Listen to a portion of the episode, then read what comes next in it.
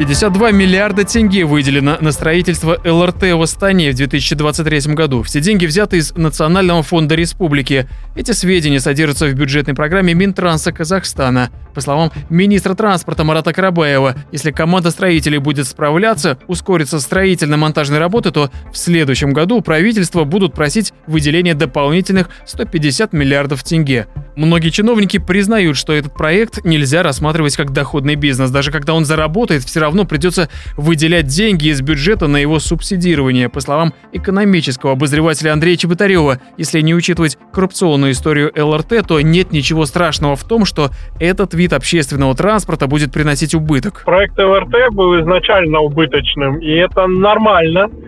А, проекты общественного транспорта во всем мире э, это субсидируемые отрасли. Суб, любой общественный транспорт, он субсидируется, потому что э, ну, зачастую он гораздо выше по цене стоит, и это будет невыгодно люд, людям, и делается это специально, чтобы пересаживать людей с э, личных машин на общественный транспорт. Пассажирские железнодорожные перевозки, вот это все во всем мире, везде это субсидии, так или иначе.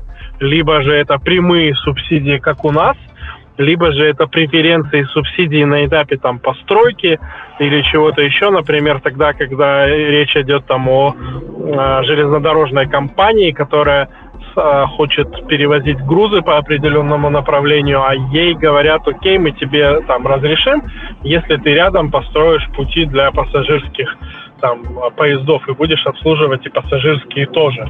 И это тоже форма субсидий, хоть, конечно, и не прямая, но вполне применимая в мире. Поэтому да, ЛРТ убыточный проект, да.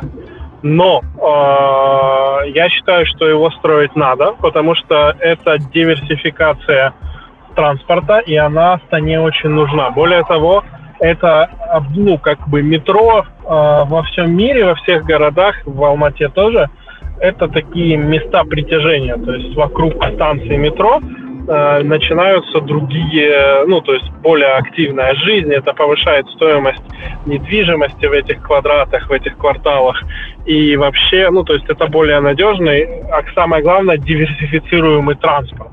То есть э, кто-то выберет автобус, кто-то выберет э, метро. По стране сейчас диверсификации нет никакой, только автобусы. Там нет ни трамваев, ни троллейбусов, ничего другого.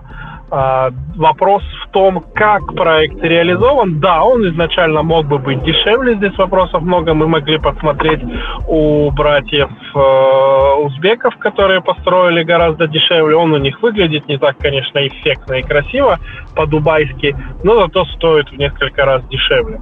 Поэтому, ну, плюс, допустим, я считаю, что можно было обойтись э, легкорельсовым трамваем, не поднимая его на вот эти вот пилоны, это сократило бы тоже часть э, затрат. Вот, э, как бы проектирование Астаны посреди степи позволяло реализовать э, трамвай по типу в Стамбуле, как сделан. То есть внутри улиц отдельно отделенный. То есть э, не так, как было в Алматы, где о, как бы он трамвай конкурировал с обычными машинами, из-за этого было сложно на ряде улиц, а вот прям выделенные линии для трамваев.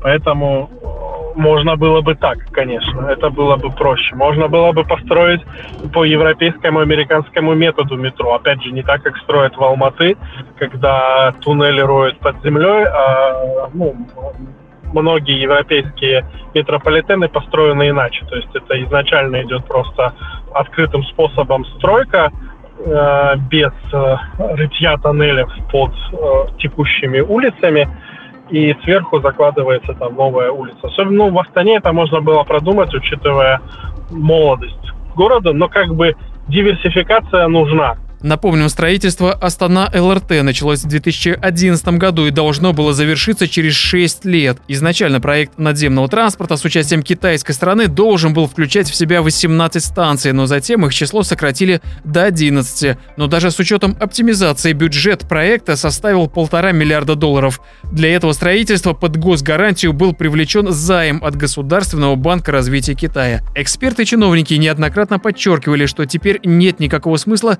отказываться отказываться от этого проекта и демонтировать существующие опоры, иначе Казахстан ожидает неустойки по международным обязательствам, арбитражный суд, и все равно придется платить по кредитам. Сейчас разобрать текущее ЛРТ э, и на его месте построить что-то новое, то, тоже э, достаточно дорого, я думаю, будет еще больше стоить но трамвай, ну, там, в данном случае легкорельсовый трамвай, там аналог метрополитена, он нужен, потому что город будет расти, город уже задыхается в часы пик э, от э,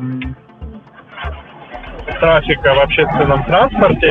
И, собственно, это на самом деле единственный дальнейший путь развития, потому что э, машиной должно быть владеть дорого и неудобно. Э, городские муниципалитеты по всему миру заняты именно тем, что они пересаживают людей с машин на общественный транспорт, делая владение машиной э, дорогое удовольствие, дорогие парковки, дорогой э, въезд в центр, вот это все, чтобы люди пересаживались на общественный транспорт. Вот поэтому сейчас сказать ЛРТ не нужен, давайте мы его снесем, закопаем – все равно через 2-3 года придется что-то строить. Поэтому я за то, что он должен быть уже закончен. Равиль Сайганов, специально для Бизнес ФМ.